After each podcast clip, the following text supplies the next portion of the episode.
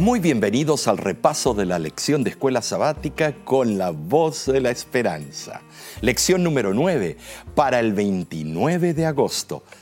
El título de esta semana es Desarrollar una actitud ganadora. Qué hermoso, ¿no es cierto? Y el versículo clave se encuentra en Primera de Pedro, capítulo 3, versículo 15 sino santificad a Dios el Señor en vuestros corazones y estad siempre preparados para presentar defensa con mansedumbre y reverencia ante todo el que os demande razón de la esperanza que hay en vosotros. La presencia de Jesucristo como amigo y guardián le da la seguridad al creyente de un equilibrado estado de ánimo que nunca fallará los testificadores deben dar razón de lo que creen y practican. Practican, ¿te das cuenta? No seas un mero filósofo, sino una persona que habla y hace lo que dice. La verdad puede ser rechazada si es comunicada con altivez o en forma polémica y agresiva. Eh, me fui a visitar con un señor que era muy conocedor de la palabra. Se sabía partes de la Biblia, eh, eh, trozos enteros de memoria. Se sabía del Espíritu Profecía, capítulos enteros al dedillo. Y cuando las personas hacían preguntas, bueno, preguntas sencillas, eh, preguntas inocentes. Él con una sonrisa, espero que ustedes me entiendan. Eh, por favor, ahora les voy a explicar. Y entonces él parecía que estaba hablándole a niñitos. Y empezaba a darle la explicación y luego terminaba, espero que ustedes me hayan entendido, ¿comprenden? Y si no lo comprenden, lo puedo volver a repetir. Y las personas se sentían peor que como los amos tratan a los asnos o burros. Eh, la persona tiene que eh, sentir que usted la ama y que usted entiende que ella es inteligente y que todo estudiante comienza en forma sencilla, humilde. El propósito de la verdad es hacer que los hombres sean semejantes a Cristo, pero si no se presenta en una forma como lo haría Cristo, pierde su atracción. La gente sincera esperará ver que los miembros de la iglesia pueden presentar sus convicciones en forma inteligente y persuasiva. En realidad, los miembros de la iglesia deben estar preparados para hacer frente a los desafíos de las mentes más útiles, los más sabios del mundo. La verdad es razonable y no tiene por qué tener frente a la oposición. Debemos comprender y estudiar diligentemente la verdad antes de que podamos impartirla a otros. Tenemos que estudiarla, prepararnos previamente, no ir eh, así sin preparación, porque ellos se van a dar cuenta. Además, a medida que los cristianos captamos más y más la verdad, como es en Jesucristo, nuestro comportamiento reflejará cada vez más el carácter de su Señor. Los principios del cristianismo deben manifestarse en nuestras vidas si queremos que sea eficaz nuestro testimonio a favor de la verdad. Una iglesia es juzgada muy a menudo no por su teología ni por los sermones que predican sus pastores, sino por el testimonio espontáneo de sus miembros, por sus palabras y sus obras. Te voy a contar un ejemplo. Estábamos eh, jugando un torneo de fútbol entre iglesias, algunas eran pentecostales, católicas, adventistas, y esto vi en un hermano de nuestra iglesia. El calor del deporte, el delantero era muy habilidoso, hizo una gambeta y lo pasó al último defensa y el defensa corrió tras él, lo agarró de la ropa, le arrancó un trozo de la ropa y lo tiró al piso. Claro que fue penal, eh, la máxima, eh, bueno, se, el referee tuvo que llamarlo y estimados, el hombre estaba tirado allá semi lastimado, el delantero, y este hermano de la iglesia, en vez de ir a insultarlo y decirle eso te vino para que aprendas quién soy yo, no. ¿Saben lo que él, él dijo? Se acercó a la persona y dijo, fue mi error, hice mal, perdóname, ¿estás bien? Y se quedó con él y luego le dio la mano, lo levantó. Claro que el equipo eh, estaba contento porque hubo un penal, patearon y fue gol. Pero al final del juego se acercó a mí, porque yo estaba de referee, me acuerdo, eh, y me dice, usted es de la misma religión que él, ¿no es cierto? Lo llaman a usted pastor, sí. Mire lo que hizo su miembro. Le digo, ¿y qué, qué, qué le parece a usted? ¿Estuvo bien? La verdad que sí. Porque yo hubiera hecho el mismo, la misma infracción, el mismo foul, para evitar el, el gol ya cantado. Pero él, en vez de insultarme, burlarse o irse como eh, yo no hice nada, él admitió su culpa y él me pidió perdón, luego me dio la mano, me levantó y yo respeto personas así. Ese sí que es un cristiano, cristiano que no es hipócrita. ¿Viste? Él dio un testimonio mostrando sus errores, pero al mismo tiempo recapacitando y mostrando la reconciliación. Por eso pasemos a la sección del domingo. Pasando a la sección del domingo, entendemos más la dinámica de este tema. El título de la lección del domingo es Receptividad al Evangelio. Para mí el caso de la mujer samaritana es un ejemplo perfecto de cómo debemos interactuar con las almas. Esto se resume en tres puntos. Número uno, el judío odiaba al samaritano y si tocaba a uno era impuro por siete días. Número dos, en el año 875 a.C., el rey de Israel, Omri, trasladó la capital a Samaria y desde ese momento hubo una brecha, un odio total entre el norte y el sur. Y Samaria luego se degeneró, se mezcló con otros pueblos y maltrató al pueblo del exilio que venía a reconstruir el muro y la plaza de Jerusalén. Número tres, según la tradición, los samaritanos son descendientes de Manasés y Efraín, hijos de José. Ahora, leamos el libro de Juan, capítulo 4, versículo 7. Vino una mujer de Samaria a sacar agua y Jesús le dijo, dame de beber.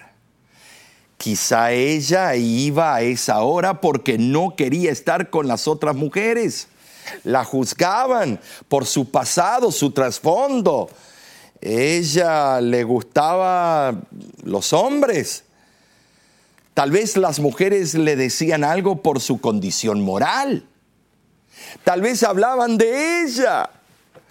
Oh, la lengua, el problema normal de la sociedad, lenguitis, o sea, el mitote, el chisme. Tal vez le echaban miradas, miraditas así. Hmm. La samaritana entrevió que aquí se inauguraba un nuevo modo de tratar la maldición del Génesis. ¿Cuál era? Génesis 3:16, hacia el hombre irá tu apetencia y él te dominará. Ah.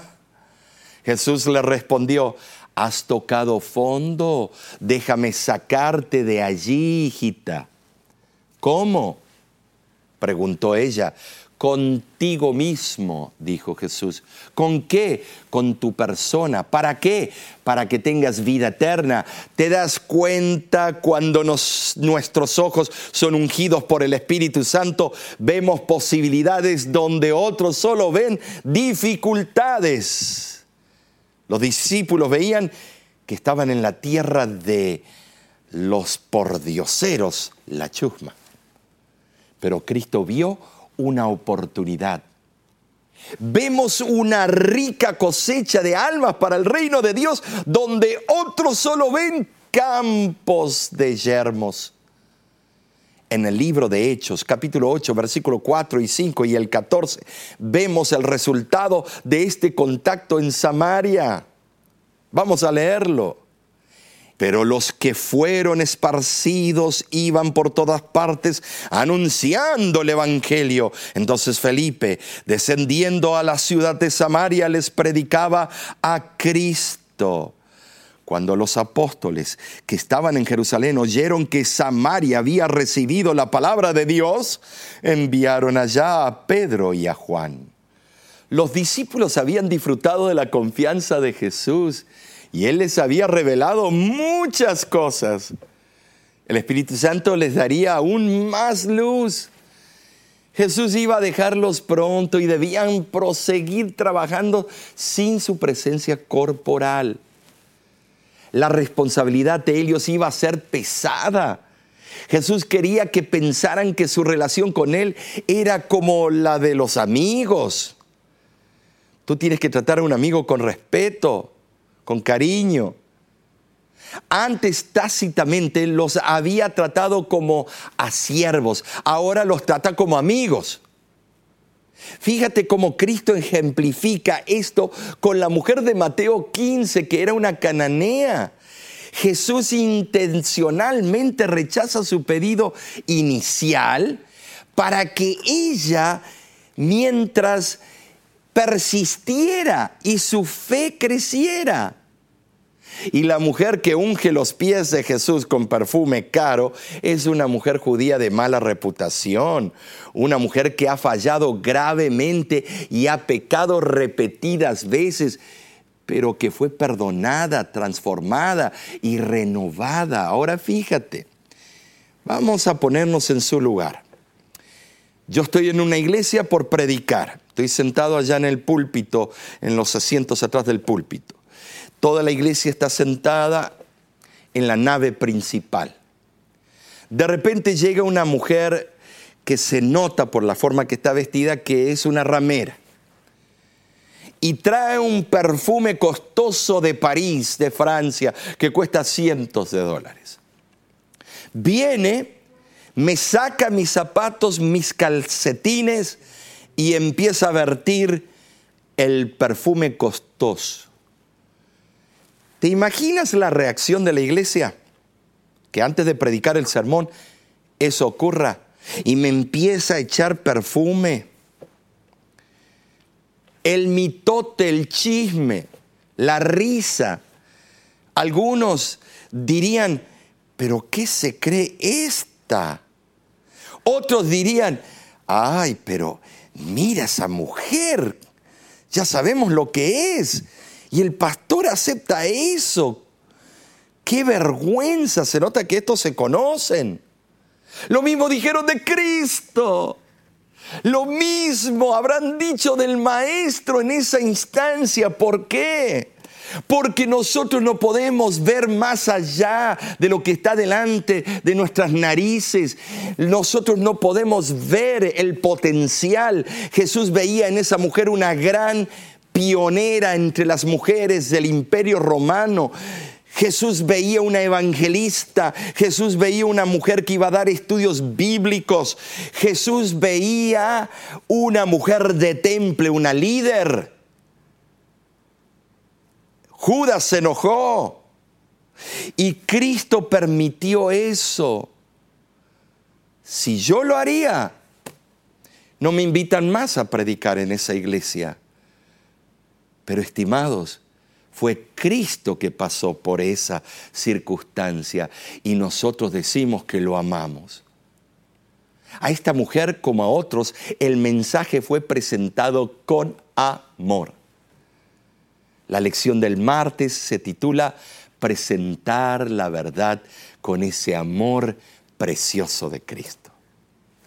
Hay algunos que tienen muchos amigos y piensan que solo la amistad va a hacer que ellos se interesen en las cosas de Dios. Ay, qué equivocados estamos. Pensamos, no, ay, no quiero herirlo a mi amiguito, no le voy a decir que yo guardo el sábado. Ay, eh, él me está sirviendo una pizza con pepperoni, ¿cómo no lo voy a comer? Se lo voy a ofender. La naturaleza carnal de por sí jamás buscará a Cristo por sí sola. Estos amigos tienen que ver en ti el cambio que Cristo ha hecho en tu vida, con cortesía, con amor cristiano. Tenemos que empezar a presentar el Evangelio primero con nuestro testimonio personal. A mí me pasó. En una campaña bautizamos una familia hermosa con dos adolescentes, la esposa, el esposo y me invitaron a la casa y para festejar una pizza con pepperoni. ¿Qué yo iba a hacer? Bueno, eh, ay, que me hace mal, que tengo dolor en el estómago. Eso es mentir. ¿Cuántas veces lo hemos hecho para no ofender a la persona? Yo le dije, mire, la pizza está excelente, los felicito, gracias por la invitación yo en principio no puedo comer eh, la pizza con pepperoni porque el pepperoni es, sale del puerco, es un curtido que se prepara y sabemos que el puerco, de acuerdo a Isaías, de acuerdo a Levíticos, ¿se acuerdan que estudiamos esto en la campaña? Que no debemos ingerirlo. Y Cristo es el autor de nuestro cuerpo, el ingeniero, y él sabe qué tipo de gasolina podemos meter, con plomo o sin plomo. Eh, yo ya he probado este principio y me he dado cuenta que esa carne me hace mal. Por algo Cristo lo puso ahí en la Biblia. Cuando lo dije así con amor, ellos mandaron a pedir otra pizza. Yo sé que eso suena ridículo, ¿no es cierto? ¿Por qué no quitaron el pepperoni? Estimados, ellos eh, mismos contestaron eso. Me acuerdo que eh, uno de los hijos dijo, papi, nada más quítale los pepperoni. Y él dijo, no, porque si esto está mal, todo está contaminado. Oh, eso es una visita, eh, una persona recién bautizada que pensaba así. ¿Qué conversión ocurrió en su vida?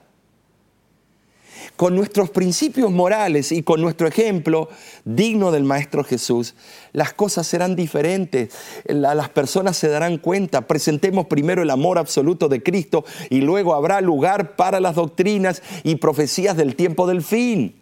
Pero hay algunos que se van en contra completamente de las profecías del fin. No, señores, tenemos que presentar todo el paquete. Pablo felicitó a los tesalonicenses por la manera de que ellos encaraban el Evangelio y su predicación. Eso lo vemos en segunda de Tesalonicenses 1.3. Mira lo que dice. Debemos siempre dar gracias a Dios por vosotros, hermanos, como es digno por cuanto vuestra fe va creciendo y el amor de todos y cada uno de vosotros abunda para con los demás. Cuando Pablo escuchó la buena noticia de la espiritualidad de la iglesia de Tesalónica, no creyó que él debía ser alabado por esa espiritualidad, sino que consideró que solo debía ser causa para dar gracias a Dios.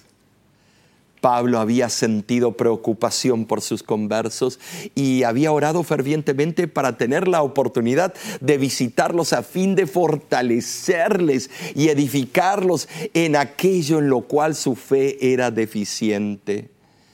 Pero este privilegio le había sido negado. Sin embargo, Dios en su providencia los había bendecido de tal manera que habían crecido mucho en la fe. A tal punto que Pablo quedó impresionado.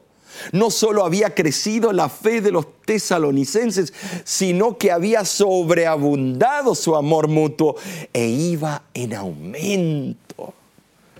La declaración de Elena G. de White sobre la importancia de las relaciones positivas es notable. Y voy a leerles si nos humilláramos delante de Dios, si fuéramos bondadosos, corteses, compasivos y piadosos, habría cien conversiones a la verdad donde ahora hay una sola. La lección del miércoles se titula El fundamento de la aceptación. De acuerdo a Pablo, el fundamento de toda aceptación se basa en estos principios que se encuentran en Romanos 15.7 y Efesios 4.32. Y vamos a leerlo. Romanos 15.7 y Efesios 4.32. Por tanto, recibíos los unos a los otros como también Cristo nos recibió para gloria de Dios. Efesios 4:32 antes, sed benignos unos con otros, misericordiosos, perdonándoos unos a otros, como Dios también os perdonó a vosotros en Cristo. Ahora, el comentario bíblico adventista eh, expande un poco sobre estos textos. Veamos. La sencilla amabilidad o gentileza es una de las características positivas más grandes y más profundas que hablan en favor del cristiano. Es un fruto del Espíritu, de acuerdo a Gálatas 5:22. Benignidad es lo opuesto de la malicia. La conversión transforma la malicia en benignidad mediante una alquimia espiritual. La benignidad y la misericordia son de poco beneficio a menos que sean la expresión de un espíritu perdonador. La benignidad, si no produce perdón, puede ser solo una especie de cortesía o urbanidad. Nota que la palabra en el griego es, fíjate claramente, es entrañable misericordia. ¿Cuál entonces debería ser tu actitud hacia los demás? La actitud de Jesús no fue, haz lo que quieras, todo está bien, todo el mundo lo hace, todavía te acepto así como tú eres. Tu, su actitud fue más bien, no importa lo que hayas hecho, estoy dispuesto a perdonarte y darte poder para cambiar.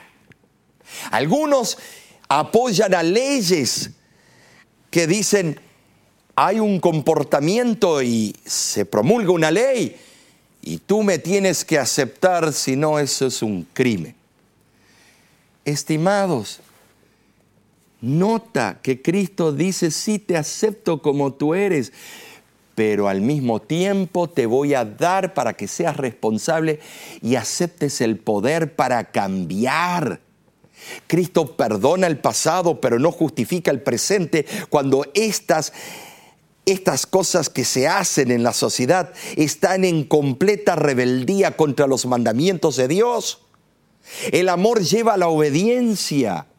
Una vez que se ha establecido una relación afectuosa de aceptación, es necesario presentar amorosamente a otro individuo las verdades de las escrituras y el reino de los cielos.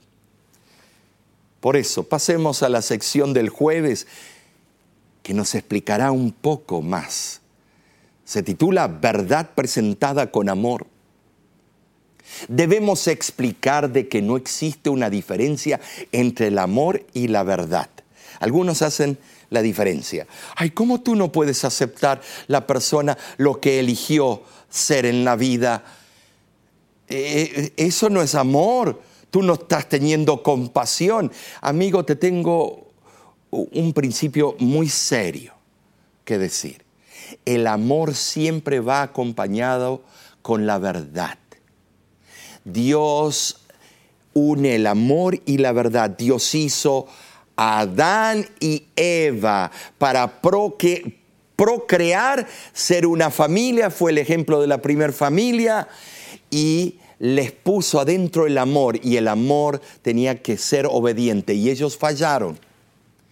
Y todos nosotros seguimos la misma onda. Pero amigo que me escuchas, Cristo nos da el poder para que con amor guardemos sus mandamientos. La verdad es una declaración y manifestación del amor de Dios. Jesús dijo, yo soy el camino, la verdad y la vida. Nadie llegará al Padre si no es por mí.